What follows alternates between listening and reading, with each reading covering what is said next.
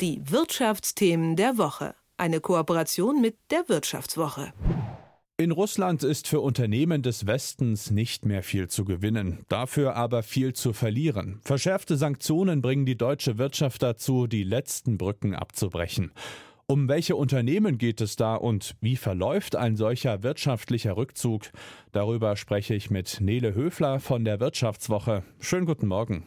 Guten Morgen. Warum ziehen sich die Unternehmen zurück? Aus Überzeugung, aus behördlichem Zwang oder ist in Russland ganz einfach nichts mehr zu erwirtschaften?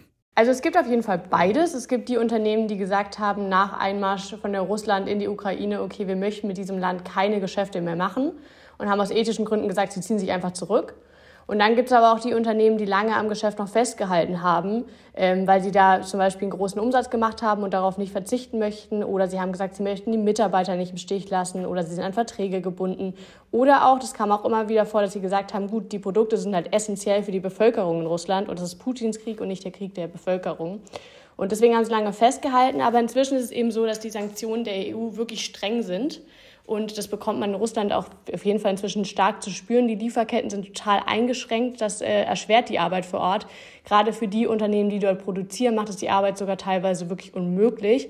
Das heißt, die Arbeit in Russland ist eigentlich ein reines Verlustgeschäft inzwischen. Das heißt, dieser Sinneswandel, der da stattgefunden hat, der ist oft auf jeden Fall sanktionsgetrieben auch. Du sprachst eben von Unternehmen, die sich noch lange ans Russlandgeschäft geklammert haben. Äh, kannst du uns da mal ein Beispiel nennen und mir sagen, warum die dann jetzt doch irgendwie ganz dringend raus wollen? Woher kommt denn der Sinneswandel? Ja, also wie gesagt, es sind zum einen auf jeden Fall diese Sanktionen, die eine Auswirkung haben. Ein Beispiel, äh, wo es dieser Sinneswandel auf jeden Fall stattgefunden hat, ist Henkel. Ähm, die haben am Anfang gesagt, gut, wir möchten im Land bleiben, äh, auch wegen der Begründung, weil eben viele der Produkte für die Bevölkerung essentiell sind. Ähm, gerade Produkte wie halt Shampoo oder Waschmittel, also darauf kann man halt schlecht verzichten. Aber als dann ähm, im Frühjahr das Massaker von Butcher passiert ist, da hat Henkel gesagt, okay, ist vielleicht doch schlauer, wenn wir uns jetzt hier zurückziehen. Was aber ein großer Schritt für Henkel ist, weil die elf oder zwölf Fabriken in Russland haben. Also wirklich, es war einer der wichtigsten Märkte für die. Und ähm, genau, dann haben sie eigentlich gesagt, sie möchten einen Verkauf machen und die verkaufen die Fabriken bis Ende 22, aber das ist jetzt noch immer nicht abgeschlossen. Ähm, genau, und es dauert auch noch ein paar Monate. Es finden anscheinend aktuell finale Gespräche statt. Ähm, es wird halt argumentiert, dass dieser Pro Prozess, der ist extrem komplex. Also ähm, erstmal muss ein geeigneter Käufer gefunden werden. Das ist bei über zehn Fabriken jetzt auch keine Kleinigkeit. Und dann äh, geht es nicht darum, dass nur einen Käufer und einen Verkäufer geben muss, sondern auch die russische, russische Behörden möchten da mitsprechen. Und es gibt zahlreiche Regelungen, die man beachten muss und die sich auch immer wieder ändern. Und was auch interessant ist, Henkel hat zwar jetzt den Rückzug angekündigt schon im Frühjahr, aber bis ein Käufer gefunden ist und alles geregelt ist, läuft die Produktion dort auch weiter. Wie gesagt, keine Luxusartikel, aber diese essentiellen Produkte wie Shampoo und Waschmittel.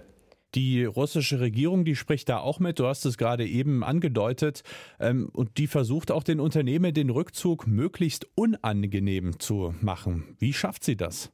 Ähm, also zum einen dürfen äh, ausländische Unternehmen ihre Tochterunternehmen in Russland nur dann verkaufen, wenn die russische Regierungskommission diesem Schritt zustimmt, also das genehmigt. Diese Regelung gibt es schon seit ein paar Monaten, aber jetzt wurde diese Regelung zuletzt nochmal verstärkt oder verschärft.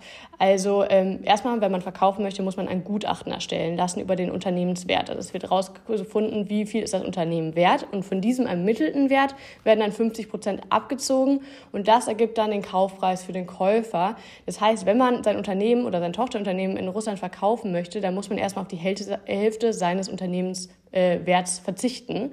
Und wenn man sich dafür entscheidet, das zu tun, dann muss man nochmal 10 Prozent des Kauf- oder Verkaufbetrags an die russische Regierung überweisen, was natürlich problematisch ist, weil man dem Unternehmen ja dann vorwerfen könnte, wenn es keinen Weg findet, diese Regelung irgendwie zu umgehen, dass es zumindest indirekt den Krieg gegen die Ukraine mitfinanziert. Das klingt ja aber echt nach einer Pattsituation. Also entweder bleibt das Unternehmen im Land und verdient dort weiter sein Geld, was ja schon moralisch fragwürdig ist, oder es verkauft und finanziert auch den Krieg indirekt mit. Klingt fast so, als ob es da gar keine gute Lösung gibt, und, um da in jedem Fall gut rauszukommen, oder?